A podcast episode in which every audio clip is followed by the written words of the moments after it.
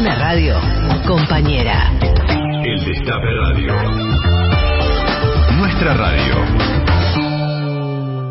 Me imagino que como yo, muchos se habrán quedado pensando en lo que dijo Gustavo López, ¿no? el vicepresidente del ENACOM, porque les tengo que confesar, eh, me generó mucha impotencia. ¿no? Es como hay, hay un, un discurso que deja muy claro cuáles son las imposibilidades.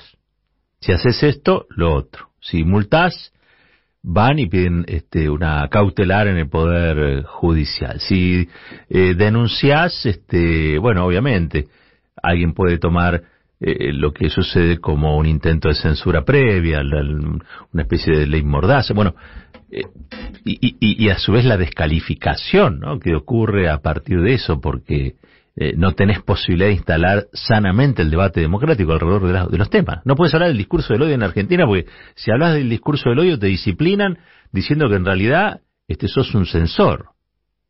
Y te lo dicen los mismos que avalaron una dictadura y un genocidio, pero no importa. El censor sos vos.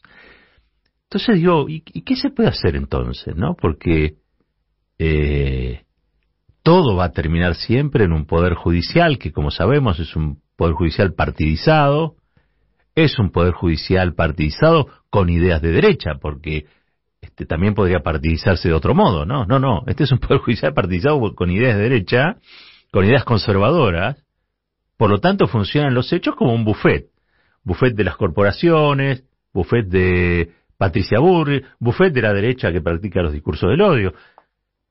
¿Y entonces qué se puede hacer? ¿Qué hacemos con el odio? ¿Hay alguna alternativa? Pues yo decía, che, bueno, hay que multar. ¿No? Y lo que dicen, no, no, pero si multás, recurren judicialmente. Bueno, está bien.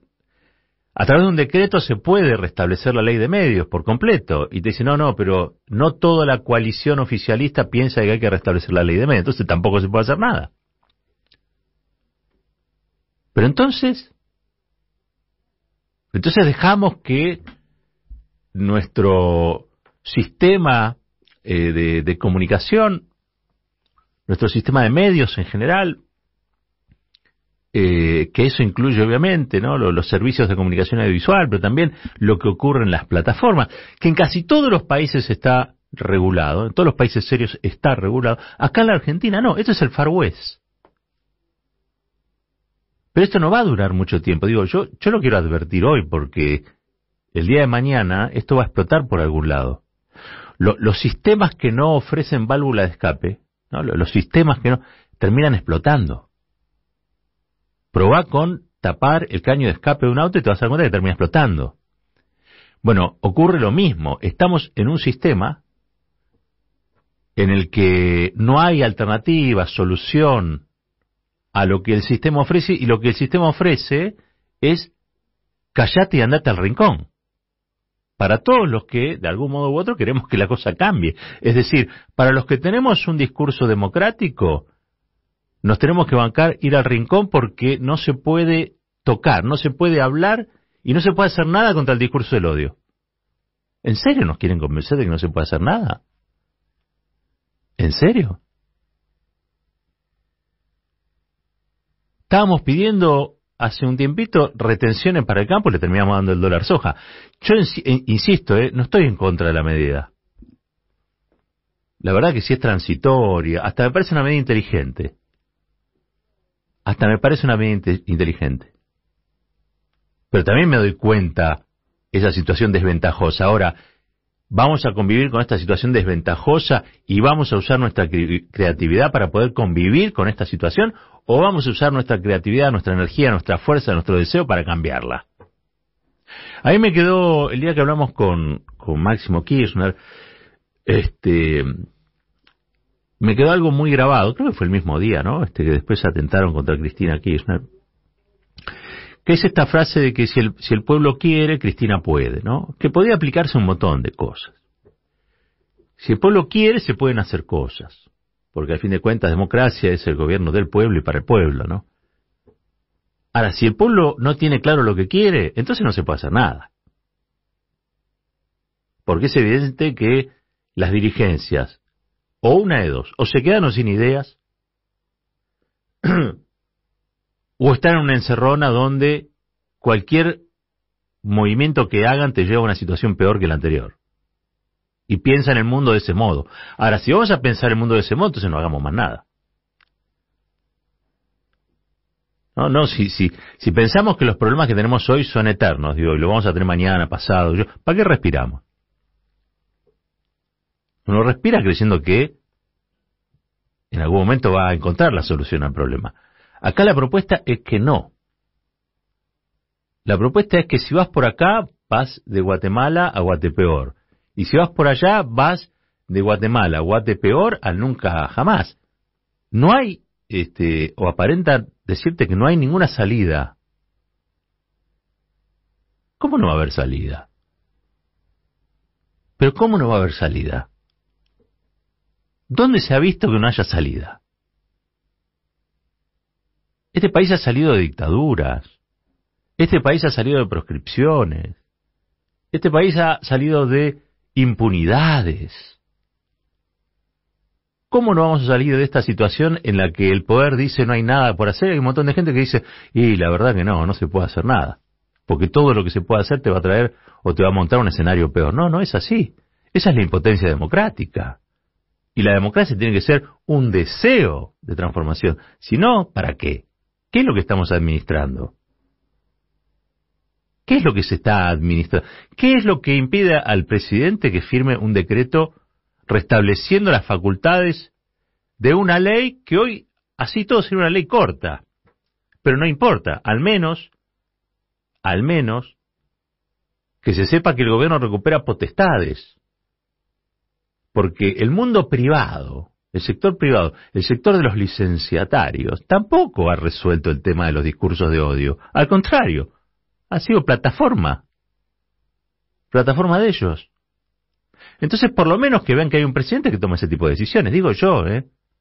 Ahora, es cierto, dice Gustavo López, pero pareciera que, bueno, en la coalición no todos están convencidos de que hay que restablecer la, ley de medio. Entonces, ¿qué hacemos? ¿Vivimos con el odio? Le asignamos al odio una supervivencia que es mayor a nuestro deseo de vivir en paz, en armonía.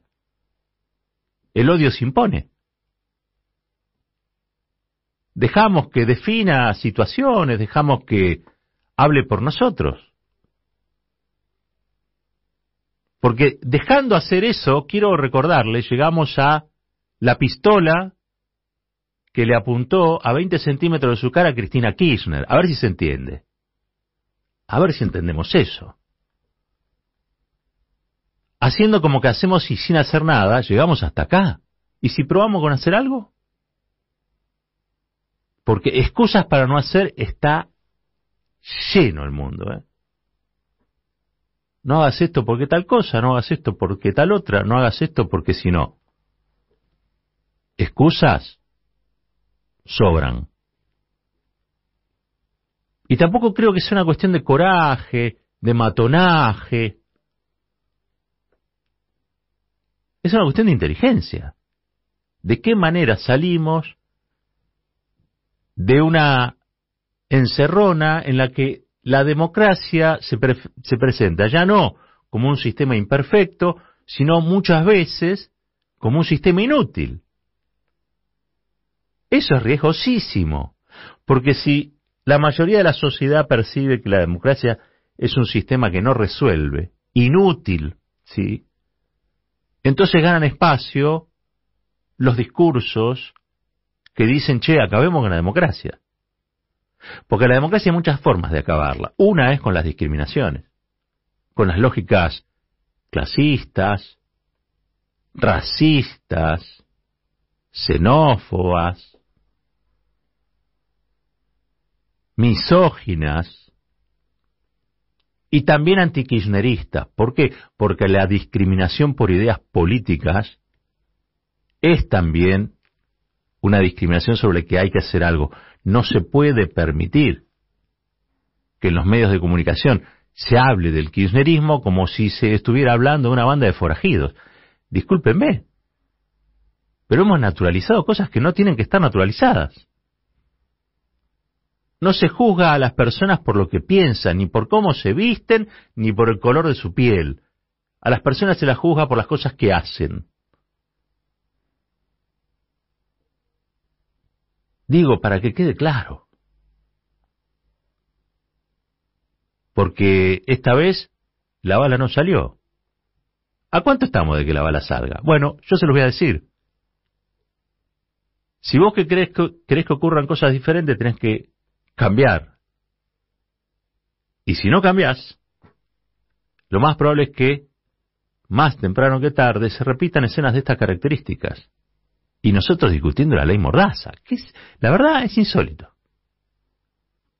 No, pero lo que pasa es que si hacemos algo viene la justicia, que es insólito. No, porque viene la injusticia, viene la justicia que es injusta y define este, a favor de las corporaciones. ¿Y qué hacemos para cambiar eso? No, bueno, porque no todos en la coalición pensamos igual ni parecido en eso, entonces mejor no hacer nada. Si no hacemos nada, pasa lo que pasó en Juncal y Uruguay, con este lobo solitario, que de solitario no tiene nada. Por acción o por omisión, todos, todos y todas terminamos avalando un sistema, un sistema de cosas en la que los resultados son estos que vemos y donde ponen en riesgo la vida de Cristina. Medio millón de personas salieron a la calle a decir, Cristina, te amamos, te queremos, no queremos que te pase nada. Bueno, habría que dar un salto entre el amor a Cristina y la posibilidad de que no la dañen.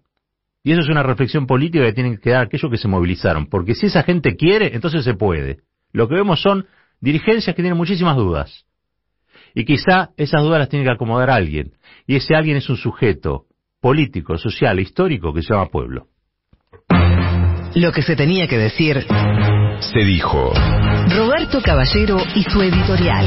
A buen caballero, buen entendedor.